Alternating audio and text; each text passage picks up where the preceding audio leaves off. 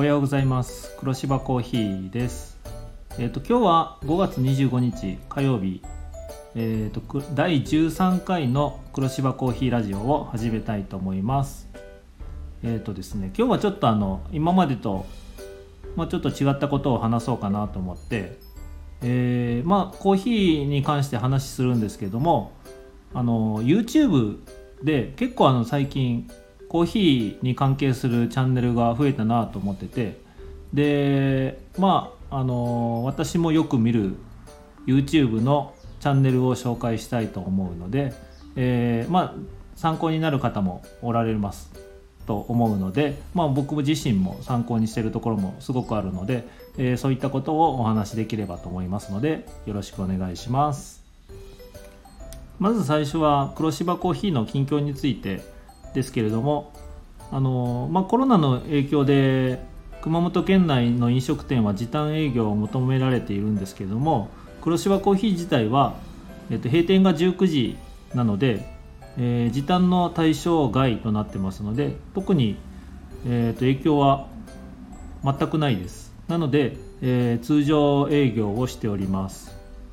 あの、まあ、他の飲食店夜居酒屋さんとかえー、そういったところは結構あのやってないお店とかっていうのも、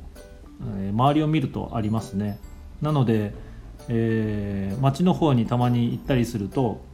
えー、夜の8時9時を過ぎるとどこも空いてないっていうのがあるんじゃないかなと思うのでちょっと寂しい感じはするんですけどもまあこれはしょうがないのかなと個人的には思ってます。それから黒芝コーヒーで出してるコーヒーのラインナップも特に変更はないんですけれどもあの同じ豆でもコーヒーの焙煎度合いをたまに変えたりしてます。今まで深い、えーと、浅入りだったのをですねちょっと中入り寄りにしてみたりとか、えー、そういったちょっと焙煎度の違いによって味わいを、えー、変化変化させてます。なので、えー、前回は浅入りだったけども今は中入りっていうのが結構あるかなと思うので、えまあ、それはそれでいろんな楽しみ方があるのでえー、ぜひいろんな味を楽しめると思うので、えー、試してみてはいかがでしょうか。それではですね、えーと、YouTube の、えー、コーヒー関係の、えー、チャンネルをちょっと紹介したいなと思います、まあ、いくつか、あのー、私自身がよく見てるチャンネルなので結構偏ったチャンネルかなと思うので、まあ、知っているチャンネルもあれば知らないチャンネルのもあるかと思うので、えー、まずは最初にですねあの和光コーヒーさんっていう、えー、チャンネルがあります。この和光コーヒーさんっていうのがコーヒー屋さんがやられてる YouTube のチャンネルなんですけどもあのー、大阪の富田林っていうところにあるコーヒー屋さんみたいなんですが、えー、コテコテの関西弁で、えーまあ、いろんな焙煎だとかコーヒーの抽出だとかあとキャンプでコーヒーを入れたりとかあのすごく、まあ、関西人ののノリで、えー、いろんなことをチャレンジされてるなと個人的に思って楽しく見てます。それで動画作ってる方がだいぶ若い方みたいですね。あの20代前半ぐらいのすごく若い方なんですけどもあの、まあ、あのすごく難しい資格とかを持ってらっしゃって、えー、コーヒーに関係する、まあ、知識はすごく深いのかなと思ってて私自身も参考にしてるんですけどもあの、まあ、関西系のノリがあの嫌いな感じの人はちょっとあの合わないかもしれないんですけども私自身はあの嫌いじゃないっていうかむしろ好きなチャンネルでよく見てます。えー、あとは焙煎に関係してですねあの、結構深いところまでやられてるなと。まあ仕事自体が焙煎師っていう職業で、まあ、1日丸1日ずっと焙煎をするようなお仕事をやられてるみたいなのでまああの、すごく楽しく見てます。なので是非一度見てみてください。ちょっとノリが面白いのであとまああのチャンネルの時間も10分ちょっとぐらいのやつから、まあ、30分とか、まあ、ライブとかも時々2時間程度やられてるみたいですけどもすごく面白いのでこれも見てみてください。それと続いては、えーと、羊コーヒーさんっていうチャンネルがあります。この羊コーヒーさんっていうチャンネルなんですけどもあの最初に紹介した和光コーヒーさんとはまあ真反対の感じの雰囲気のチャンネルであのすごくデータを元にして、えー、コーヒーを科学するみたいなそんな感じのコーヒーのチャンネルを作られてます。で、えーとまあ、コーヒーの抽出した液をあの分析する機械があるんですけどもあの酸味を測る機械だとかあとどれだけ水にコーヒーが溶け出したかっていうそういったケーキを使って、えー、まあ、科学的にというか数値をベースとして、えー、コーヒーの入れ方とかあの時間によってどれだけ数字が変化するかっていうのをやられててこちらもすごくあの参考になります。あと器具によってどれだけ数値が変わるかっていうのがすごく分かりやすいので、えー、自分が出したい味というか、えー、こういう入れ方をしたらこういう味わいの変化だとかっていうのを数字を通して目に見えてよく見えるのですごく参考になります。あと作り込みも動画の作り込みですね、えー、結構画像も綺麗で再生時間も短すぎず長すぎずっていうちょうどいい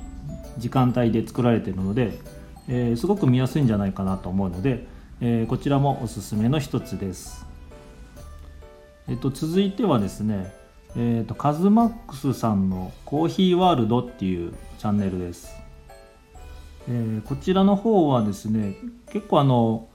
生放送をメインじゃないんですけども結構数多くやられてて、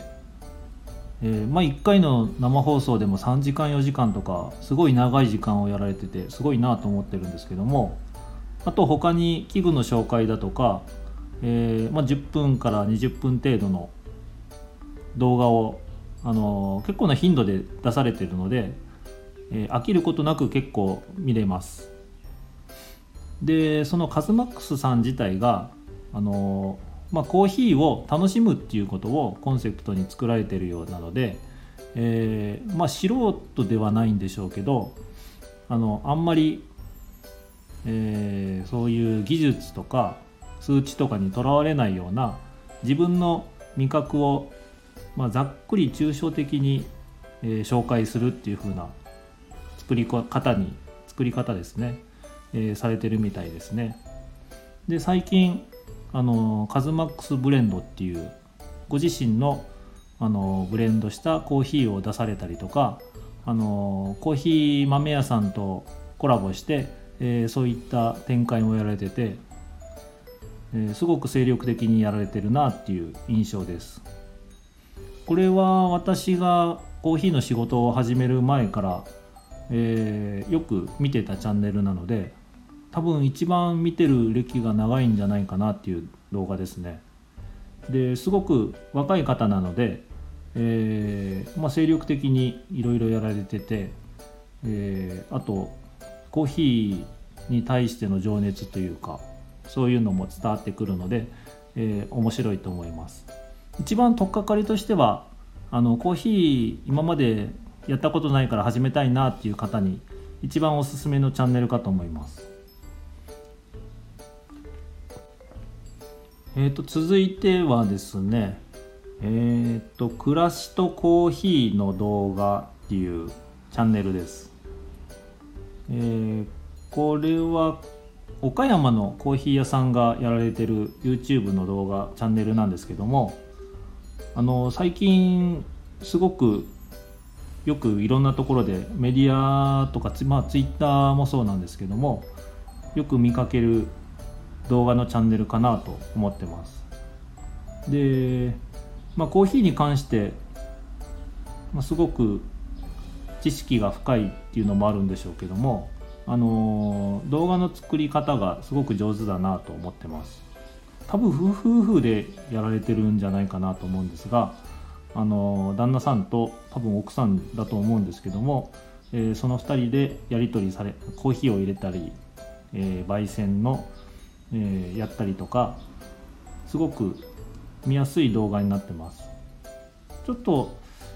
あの初心者というかあんまりコーヒーの知らない方からするとちょっと敷居が高い雰囲気になるかもしれないんですけども、まあ、多少コーヒーについて、えー、知識がある方はあのすごく参考になるんじゃないかなと思うのとあと最近はあの手引きのミルをすごくなぜか紹介されてますね。ちょっとまあいろんな事情があるんでしょうけども手引きミルのコーナーが、えー、結構な頻度で上がってくるので、えー、まあ、そういったことに興味がある方にはすごく参考になるかと思います。あとは新しく発売されたドリッパーとかですね、えー、器具の紹介もあの結構やられてるので参考になるかと思います。他にもたくさんコーヒーに関係するチャンネルはあるんですけどもちょっとあの今日は時間がないので、えー、紹介するのはここまでにしたいと思います。あの検索すればたくさん出てくるので、えー、まあ、自分に合ったチャンネルを探してもらうのが一番いいかなと思うんですけどもあの個人的に一番見やすいのはやっぱりカズマックスさんの動画かなと思います、えー、初心者さんはカズマックスさん、えー、まあ、ある程度コーヒーを、えー、入れて、えこれから自分でいろんな器具を変えたりとか入れ方を変えてみたいっていうのであれば、え羊コーヒーさんとかあと和光コーヒーさんとかが個人的にはいいのかなと思ってます。なんか結構コーヒーの YouTuber さん関係でその紹介したチャンネル同士でコラボされたりとかあとなぜか同じ時期に同じような器具を、えー、同時に公開されたりとか、まあ、いろんな事情があるんじゃないかなっていうのを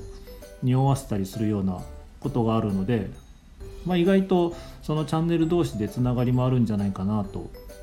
思ってしまったりもするんですが、まあ、その辺はあのよくわからないので、えー、まあ普段私が見る分はただただあの流しながら普通に見てああ楽しいなっていう感じで見てるので、えー、ぜひ皆さんもいろんなコーヒーのチャンネルを見ていろんなやり方があるんだろうなっていうのを、えー、一度見ていただくとさらにコーヒーに対しての知識が深まったりとか楽しさが、え入ってくるかと思うので、えー、ぜひ見てみてください。